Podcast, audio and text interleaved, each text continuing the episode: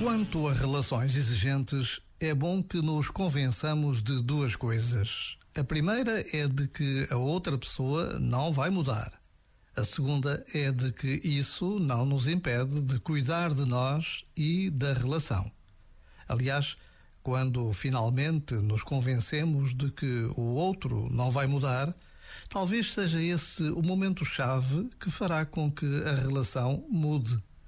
E se não mudar, podemos nós assumir a responsabilidade de mudar o que precisa de ser mudado.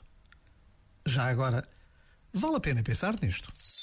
Este momento está disponível em podcast no site e na.